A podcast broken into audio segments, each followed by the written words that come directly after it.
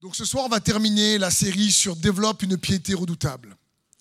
Parce que c'est tellement important. Je vous rappelle Hébreu 5, à partir du verset 16, 7, qui nous dit Et ayant été exaucé à cause de sa piété, a appris, bien qu'il fût le Fils, l'obéissance par les choses qu'il a souffertes. Et il a été exaucé à cause de sa piété. Ça m'intrigue. Et pour conclure cette série ensemble, je prie que vous puissiez tellement, chacun d'entre nous, être affermis dans notre piété. Parce que c'est ça qui fait la différence. Et ce soir, c'est développe une piété redoutable pour demeurer en lui et porter les fruits de son amour. Pour demeurer en lui et porter les fruits de son amour. Dans Jean 15, il est écrit, verset 1, Je suis le vrai cep et mon Père est le vigneron. Tout sarment qui est en moi et qui ne porte pas de fruits, il le retranche. Et tout sarment qui porte du fruit, il l'émonde, afin qu'il porte encore plus de fruits. Déjà vous êtes purs à cause de la parole que je vous ai annoncée. Demeurez en moi et je demeurerai en vous. Comme le sarment ne peut porter de lui-même du fruit s'il ne demeure attaché au cep, ainsi vous ne pouvez non plus porter du fruit si vous ne demeurez pas en moi. Je suis le cep et vous êtes les sarments. Regarde ton voisin, s'il te plaît. Dis-lui, tu es un sarment.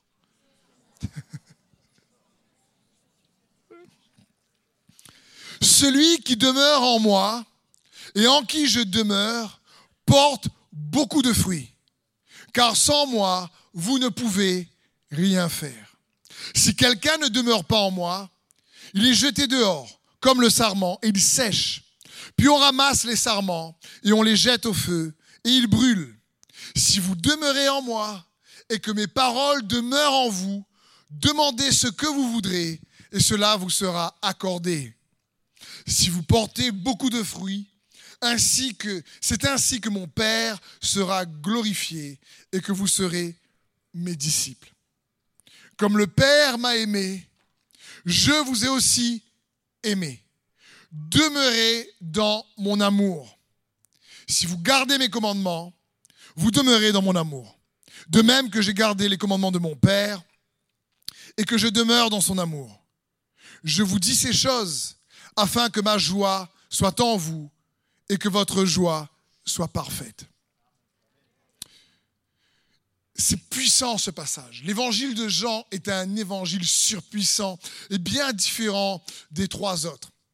Jean l'a écrit à la fin de sa vie et il a une révélation de Jésus-Christ par l'Esprit incroyable, alors qu'il avait aussi marché avec Jésus dans la chair. Et ici, il se rappelle par la puissance du Saint-Esprit de ce que Jésus dit lorsqu'il dit Demeurez en moi. Demeure en Jésus. Et il dit Sans moi, vous ne pouvez rien faire. Si, vous demeurez en moi et que je demeure en vous, alors vous portez beaucoup de fruits. Car sans moi, vous ne pouvez rien faire. C'est puissant. Il ne dit pas si vous demeurez en moi, vous porterez du fruit. Il dit, si vous demeurez en moi, vous portez du fruit. C'est au présent que c'est conjugué. C'est pas pour que tu portes du fruit dans le futur. C'est pour que tu portes du fruit maintenant. Et pour ça, il faut demeurer en lui. Si tu peux, Thierry, emmener ces jolies roses. Merci, mon ami. Ces belles roses que les sœurs ont préparées. Magnifiques, n'est-ce pas? Sont belles, les roses. C'est vraiment joli. C'est beau, d'apparence, mais c'est mort. Pourquoi c'est mort? Il est coupé de son cep, coupé de la source. Elle va juste rester belle pendant quelque temps, mais se faner bien rapidement. Et nous devons comprendre. Là, je prends l'exemple d'une rose, mais pour un fruit, c'est pareil. si nous demeurons en lui, qu'il demeure en nous, alors on porte beaucoup de fruits, pas un petit peu. Jésus a pour toi une vie fructueuse. Donc, qu'est-ce qu'une vie qui manque de fruits nous révèle Qu'on ne demeure pas suffisamment en lui. Parce que porter du fruit n'est pas quelque chose euh, qui est en lien avec nos efforts. Ce n'est pas à cause de notre propre capacité. Ce n'est pas à cause de notre propre effort à nous.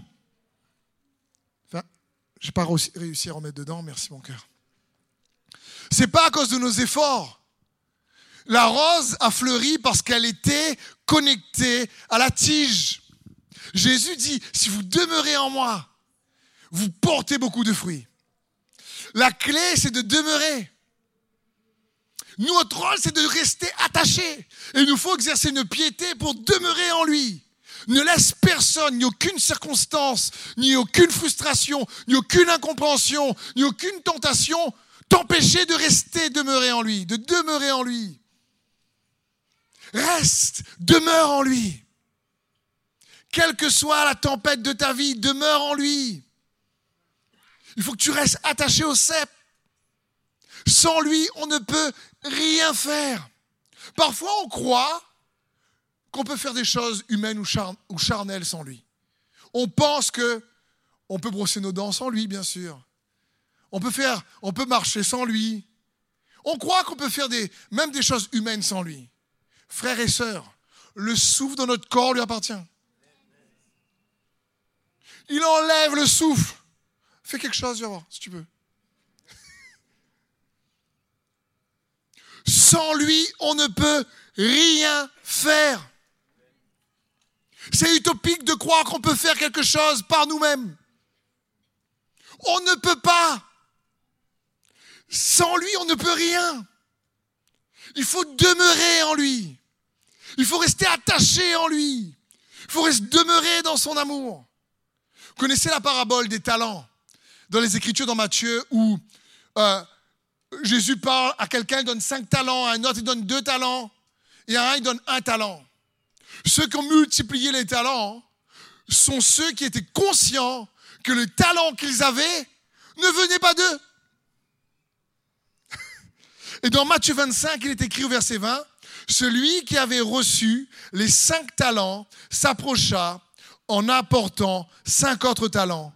Et il dit au Seigneur, tu m'as remis cinq talents. Voici, j'en ai gagné cinq autres. Tu m'as remis. Il est conscient que ces talents viennent de Dieu. Tu m'as remis cinq talents. Tu, tu m'as donné quelque chose. Tu m'as donné la vie. Tu m'as fait comme ça. Tu m'as créé. Tu as mis le souffle en moi. Tu m'as donné des talents. Tu m'as donné. Sans toi, je ne les aurais pas. Et celui qui demeure dans son amour, celui-là porte du fruit. Si vous demeurez en moi, que je demeure en vous, alors vous porterez beaucoup de fruits, car sans moi, vous ne pourrez rien faire. Ensuite, il dit, demeurez dans mon amour. Demeurer en lui, c'est de demeurer dans son amour. Il est la source. Quand, quand on a besoin de force pour résister à la tentation, ben, si on ne demeure pas en lui, on n'aura pas la force. Si on, quand on a besoin de force pour, pour réellement avoir cette assurance, avoir le courage de parler de Jésus, quand on a besoin de force pour réellement accomplir ce qu'il nous demande. La clé, c'est de demeurer en lui. Et on doit développer une piété redoutable pour demeurer en lui, rester attaché en lui. Ne laisse pas les disputes dont on coupe, par exemple, te détacher de lui et de son amour. Quand quelqu'un se dispute, il faut se dire, ah, Seigneur, je vais demander pardon parce que je veux demeurer en toi. Je veux aller demander pardon en premier, même si elle est née avant moi. Parce que je veux rester, je veux demeurer pour porter du fruit. Philippiens 4.13 nous dit, je puis tout par celui qui me fortifie. Mais tu peux tout si tu demeures en lui, sinon tu peux rien. Parce que si on déclare, on ne demeure pas dans son amour, on n'y arrivera pas. pour qu'on porte du fruit. Il faut qu'on demeure. Ce n'est pas avec tes propres efforts. C'est lui qui te fait porter du fruit. Et c'est bon de comprendre ça. Parfois, on peut croire qu'on a beaucoup de choses à faire. Et en plein d'activités. Et que si on réussit, c'est vraiment parce qu'on a travaillé dur. On ne pourrait même pas travailler dur sans lui. On veut gagner la réunion, oui. Mais il faut demeurer en lui. Tu veux toucher ta famille, oui. Mais il faut demeurer dans son amour. Tu veux avoir un couple fort, oui. Demeure dans son amour. C'est la clé. C'est ce que Dieu veut. Une vie qui porte du fruit, c'est une vie qui demeure dans son amour. C'est pour toi. On tout à l'heure, on a chanté, on a adoré ensemble ta promesse demeure. La promesse de porter du fruit demeure. Pour ça, il faut demeurer dans son amour. Il faut réellement demeurer en lui, dans les fondations indestructibles de son amour. Elles sont indestructibles. Moi, je crois réellement, vous savez, frères et sœurs, que si réellement tous ici, et que tous les enfants de Dieu, de toutes les églises qu'il y a, si vraiment chacun d'entre nous, on aimait Dieu de tout notre cœur, de toute notre âme, toute notre pensée, toute notre force, et qu'on s'aimait comme Jésus nous aime, afin d'aimer les autres comme Jésus les aime, il y aurait un réveil. Souvent, on dit pour prier, il faut prier pour le réveil, il faut la parole, il faut la puissance Saint-Esprit. Oui, mais la chose prioritaire, c'est d'aimer. C'est de demeurer dans son amour. C'est ça qui reste prioritaire. Je me dis, tu veux un réveil dans ton couple? Demeure dans son amour. On veut toucher notre nation, la société, les villes qui nous entourent. Il nous faut demeurer dans son amour. La clé, c'est de demeurer dans son amour. Je dis bien son amour, pas notre amour pour lui. C'est pas pareil. Il ne faut pas demeurer dans notre amour pour lui. Il faut demeurer dans son amour pour nous. C'est pas pareil du tout. Non, Seigneur, moi je t'aime, je t'aime fort. Hein. Ça, ça ne tient pas. Tu aimes fort aujourd'hui, et puis quand les circonstances sont désertiques, tu dis, mais Jésus, où tu es?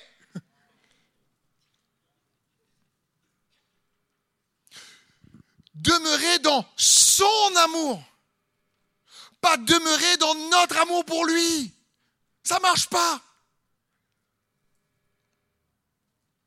La source, c'est son amour. Pour toi, pour moi, c'est ça la clé. Dieu nous aime tellement, Dieu t'aime tellement. Il nous a prouvé cela. Mais c'est juste impressionnant. Il nous a donné ce qu'il avait de meilleur. Le meilleur du ciel pour le pire de la terre. Il nous a donné ce qu'il avait de meilleur. Jésus le Christ, son bien-aimé. Voici mon fils bien-aimé, unique. Pour que nous puissions recevoir le Saint-Esprit. La Bible dit dans Romains 5, 8. Mais Dieu prouve son amour envers nous en ce que lorsque nous étions encore des pécheurs, Christ est mort pour nous. Il est mort pour toi. À bien plus forte raison. Donc, maintenant que nous sommes justifiés par son sang, serons-nous sauvés par lui de la colère? Je veux dire, lorsque nous étions encore des pécheurs, Christ est mort pour toi, tellement il t'aime. Tellement il m'aime. Et il nous faut demeurer dans son amour pour nous. Parce que notre amour pour lui est parfois trop émotionnel. Mais son amour pour nous n'est pas émotionnel. Que tu fasses les bonnes choses ou les mauvaises choses, il t'aime. C'est comme des parents qui aiment leurs enfants, même si à un moment donné ils sont à l'ouest. Du coup, là, t'es un peu trop à l'ouest, j'arrête de t'aimer. Mais nous, on pense que l'amour de Dieu vacille en fonction de ce qu'on fait. Il n'est pas comme nous, heureusement. Et il nous dit demeurer dans son amour. J'ai une question. Est-ce que tu réalises vraiment ô combien Dieu t'aime? J'en ai plein d'autres. Est-ce que tu réalises quelle est la valeur immense que tu as réellement à ses yeux? Est-ce que tu détermines, comment tu détermines ton estime de toi? Est-ce que ton estime de toi est déterminée par tes amis? Par le nombre de likes sur Facebook?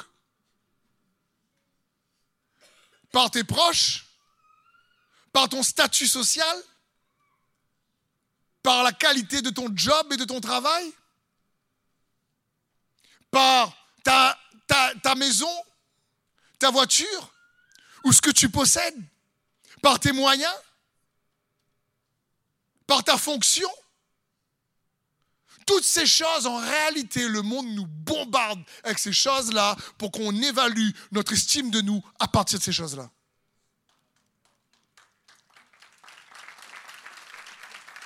Et comprenons bien que c'est un réel problème. Et combien les enfants de Dieu se font avoir. Et au lieu de demeurer dans son amour, on demeure dans l'amour ben, de ce que le monde prône. Franchement, je suis triste parce que là, j'ai mis un commentaire sur Facebook, il n'y a pas eu beaucoup de likes. Lui, quand il met, il y en a plein, et moi, franchement, euh, tu vois, et, notre estime de nous fluctue. Comment porter du fruit quand au lieu de demeurer dans son amour pour nous, on demeure toujours dans l'amour des autres pour nous? Et quand les autres t'appellent, t'encouragent, oh, je me sens bien. Ah, aujourd'hui c'est une bonne journée. Demain ils ont oublié. Je sais pas, moi, qu'est-ce qui se passe, tu sais, dans ma vie pourtant J'aimerais te dire, essaie de compléter cette phrase pour moi. Essaie de. Qu'est-ce que tu mets derrière cette phrase? Je suis aimé parce que. Fais-le pour toi-même en exercice, dans ta tête, dans ton esprit. Je suis aimé parce que je suis un bon marmaille. Je suis aimé parce que j'ai beaucoup d'amis. Je suis aimé parce que je ne fais pas de mal à personne. Je suis aimé parce que je respecte les autres. Je suis aimé parce que je fais du bien. Comment compléterais-tu cette phrase? Pourquoi es-tu aimé? Demeurer dans son amour, c'est ça. C'est arriver à réaliser, à évaluer sa vie non pas à partir de notre amour pour lui, encore moins de l'amour des autres pour nous, mais de son amour pour nous. Jésus dit, demeure dans mon amour. Si tu demeures en moi et moi en toi, alors tu portes beaucoup de fruits. Et quand, ma femme est bien elle-même, alors je suis bien. Quand ma femme n'est pas bien, je suis pas bien. Je comprends, ça peut influencer, mais à un moment donné, là,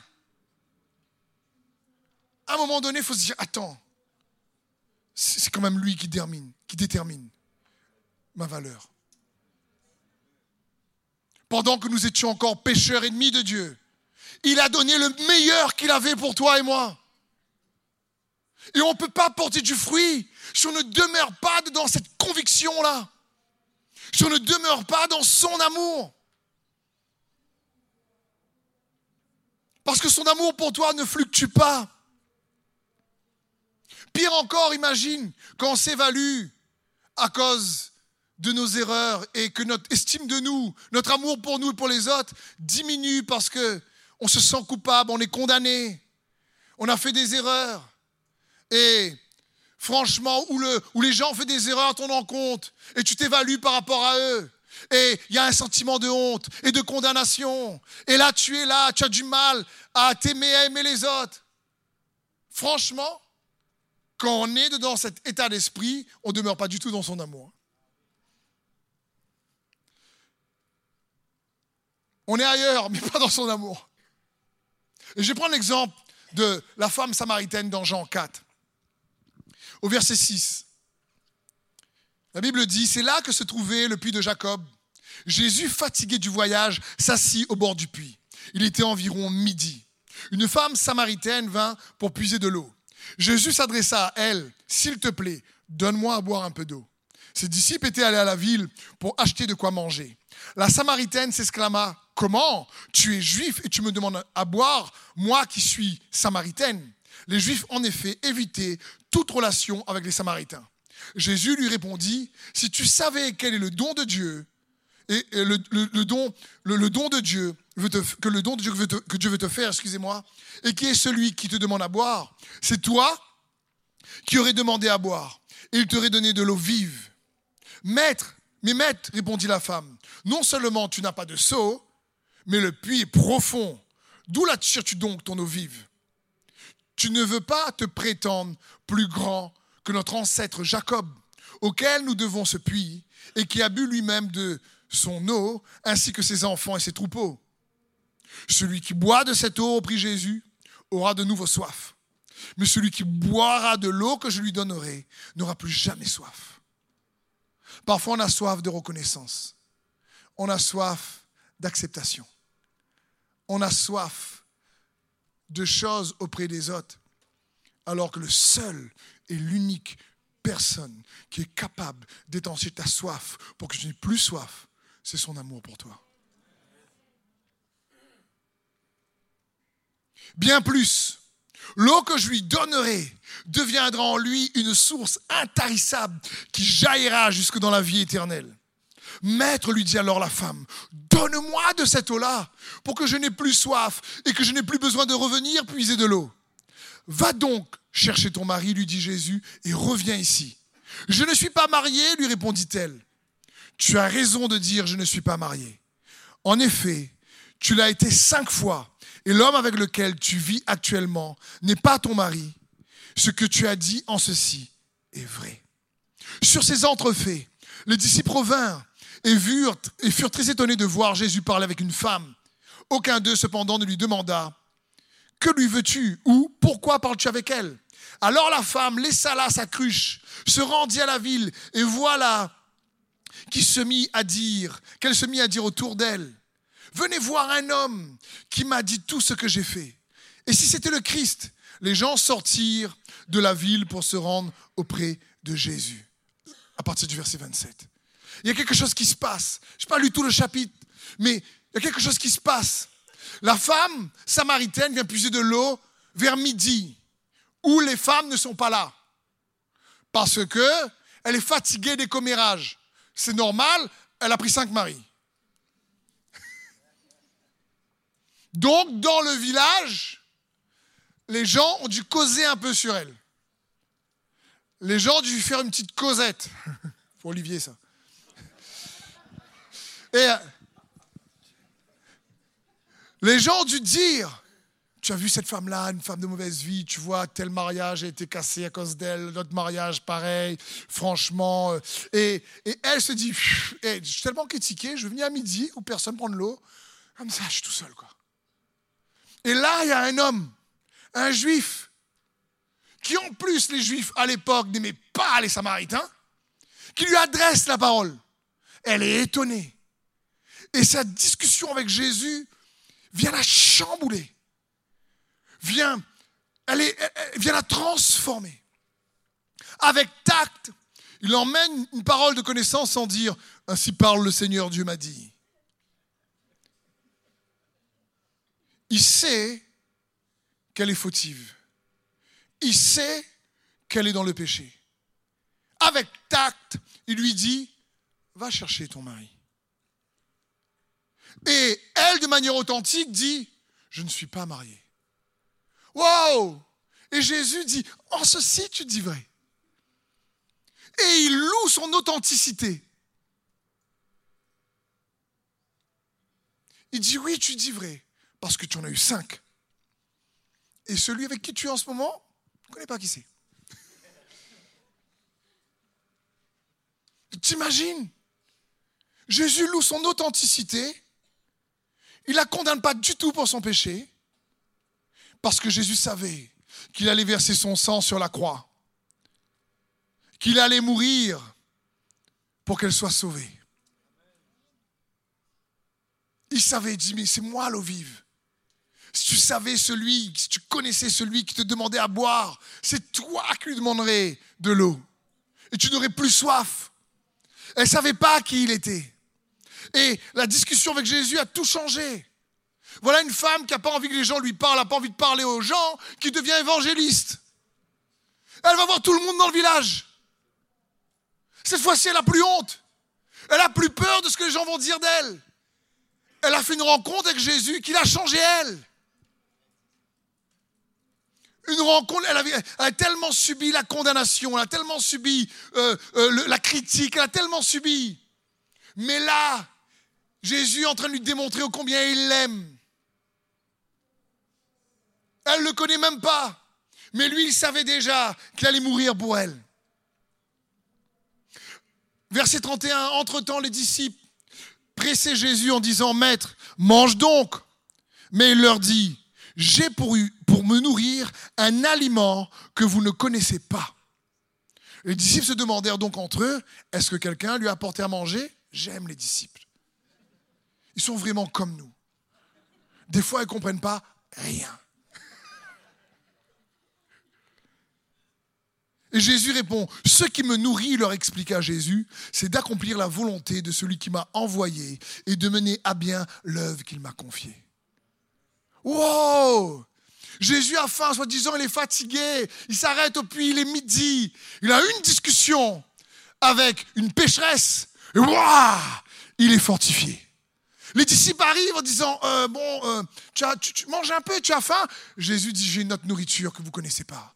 Les gars, vas après, on va pas l'emporter, quoi.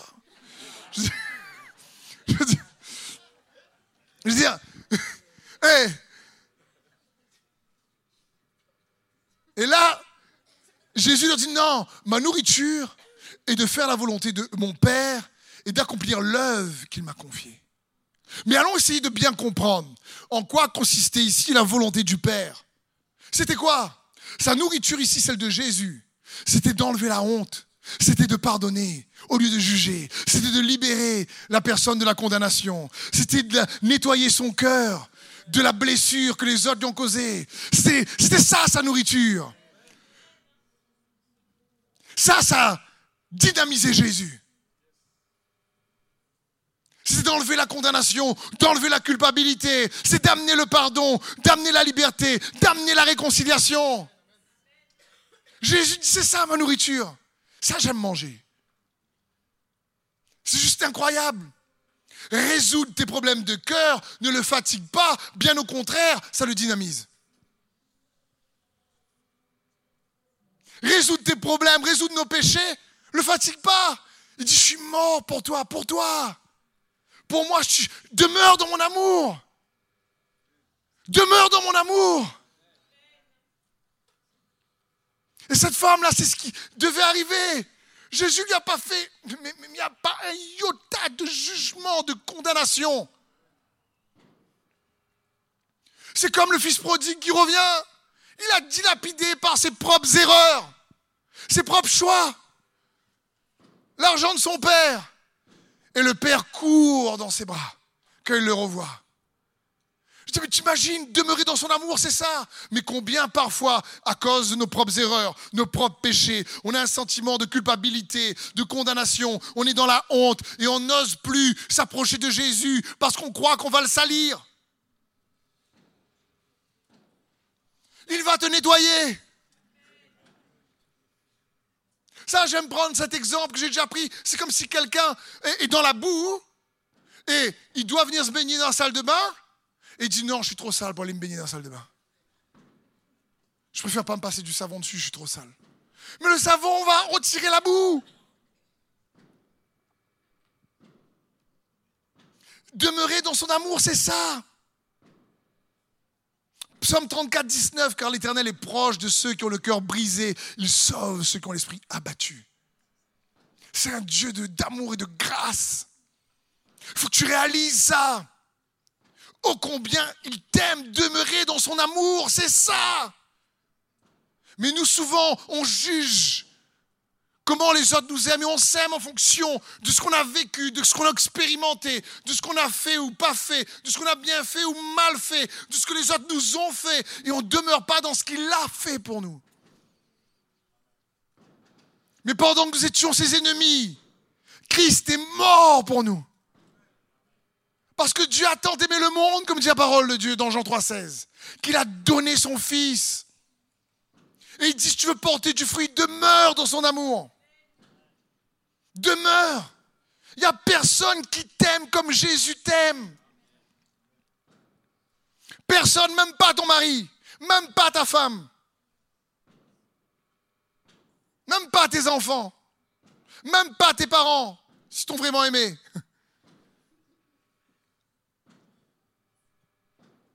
Nombre 14, 9, seulement ne soyez point rebelles contre l'Éternel et ne craignez point les gens de ce pays, car ils nous serviront de pâture. Ils n'ont plus d'ombrage pour les couvrir. L'Éternel est avec nous, ne les craignez point. Ici, les difficultés, c'est Caleb qui parle. Il dit, mais attends, l'adversité, ça, tu vas le bouffer. Tes problèmes, Dieu va les bouffer. Il dit, j'ai une nourriture. Ma nourriture, dit Jésus, c'est de résoudre tes problèmes. Ma nourriture, c'est d'enlever la culpabilité. Ma nourriture, c'est d'amener la réconciliation. Ma nourriture, c'est restaurer ton cœur brisé. Ma nourriture, c'est d'enlever la culpabilité. Ma nourriture, c'est d'enlever ta honte. Ma nourriture, c'est d'enlever tes peurs. Voilà ce que Jésus dit. Mais on manque de foi parfois. On se dit, Seigneur, il y a des géants. Les belles, mon problème.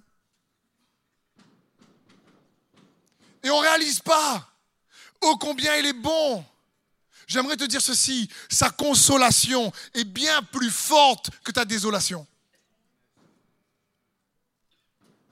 Sa consolation, sa, sa consolation pour t'impacter est bien plus efficace que la désolation de l'ennemi pour t'affecter. Mais ça dépend en quoi tu crois. à qu'est-ce que tu regardes? Frères et sœurs, on a tous des défis, des difficultés. Tous. Mais on a tous aussi le même Seigneur. Jean 1,5, la lumière brille dans les ténèbres et les ténèbres ne l'ont pas étouffé. Jésus, c'est la lumière. Tes, tes, problèmes ne peuvent pas étouffer sa lumière. Les ténèbres qu'on a traversées ou que tu traverses ne peuvent pas étouffer sa lumière. Sa lumière surpasse les ténèbres. Et son amour, il te dit demeure dans son amour. Et il nous donne son amour. L'amour donne, la foi reçoit. L'amour donne, la foi reçoit. Mais l'amour donne, mais parfois on manque de foi et on reçoit rien du tout. L'amour donne. L'amour est tellement bon qu'on a du mal à recevoir. Parce que tu c'est trop bon ça pour moi. Et on pense qu'on ne mérite pas. Mais oui, on ne mérite pas. Mais reçois quand même.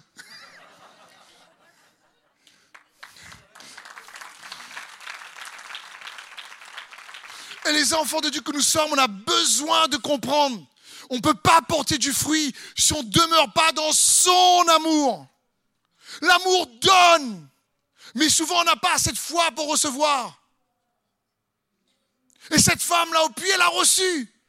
Elle était hyper contente. Elle fait Wouh, j'ai tout. D'un coup, elle a oublié que les gens la condamnaient. Elle a oublié que les gens parlaient mal d'elle. Elle est partie à dire à tout le monde J'ai vu un gars, quelqu'un, c'était le Christ. Venez voir. Elle s'est transformée en une évangéliste. Parce que la discussion avec Jésus l'a transformée. Quand on passe du temps avec Jésus, dans sa parole, qu'on passe du temps avec lui, il nous transforme. Il nous renouvelle. Et c'est ce que Dieu veut. Vous savez, je crois réellement que c'est pour ça que Jean, l'apôtre Jean, écrivait dans l'évangile de Jean, Jean, le disciple que Jésus aimait. Il n'a jamais écrit Jean, le disciple qui aimait Jésus plus que les autres. Il n'a jamais écrit Jean, le disciple qui aimait vraiment Jésus plus que Pierre et les autres. Il disait toujours Jean, le disciple que Jésus aimait. Je pense que quand il a écrit, avec toute l'adversité qu'il devait traverser, avec toute l'agressivité, les chrétiens martyrs, la violence physique, les meurtres au niveau des chrétiens, quand il a dû écrire l'évangile de Jean, il a dû à chaque fois noter cela pour se rappeler ce qu'il écrit, Jean demeure dans son amour. Il devait se rappeler Jean, le disciple que Jésus aimait. Seigneur, quand j'écris, je veux me rappeler que tu m'aimes. La croix, Seigneur, ton sang, oh là là, je me rappelle de ça. Je sais que tu m'aimes, tu m'aimes. en ce moment, les temps sont difficiles, les circonstances ne sont pas les mêmes, mais je ne veux pas marcher par la vie, je veux marcher par la foi. Jean, le disciple que Jésus aimait. Et je pense qu'il devait écrire cela pour se rappeler qu'il était important de demeurer dans son amour. Son amour pour toi, pour moi. Parce que c'est plus facile de recevoir par la foi quand tu sais qu'il t'aime. Quand tu sais qu'il t'aime, ah, c'est plus facile de recevoir. Quand tu arrives ici, tu sais plus si Dieu t'aime vraiment. Ah, Seigneur, fais quelque chose, la situation ne change pas, je ne sais pas, ça va arriver, euh, c'est dur, ça fait combien de temps, tu, m'as oublié. On a tous ces, ce genre de défis-là. Mais là, on ne demeure pas dans son amour. Parce qu'on juge son amour à partir de l'expérience douloureuse qu'on est en train de traverser. Au lieu de juger son amour à partir de l'expérience douloureuse qu'il a traversée. Et on se trompe. Et du coup, lieu d'être affermi dans la foi, tu m'aimes, je vais recevoir. Je vais recevoir ta paix. Je vais recevoir ta joie. Je vais recevoir ce que tu as pour moi. Je vais recevoir ta bénédiction. Seigneur, je sais que tu es là. Je vais porter du fruit. Je demeurerai dans ton amour. C'est ce que Dieu veut pour toi et moi. Parce que demeurer dans son amour, c'est aussi demeurer dans sa grâce.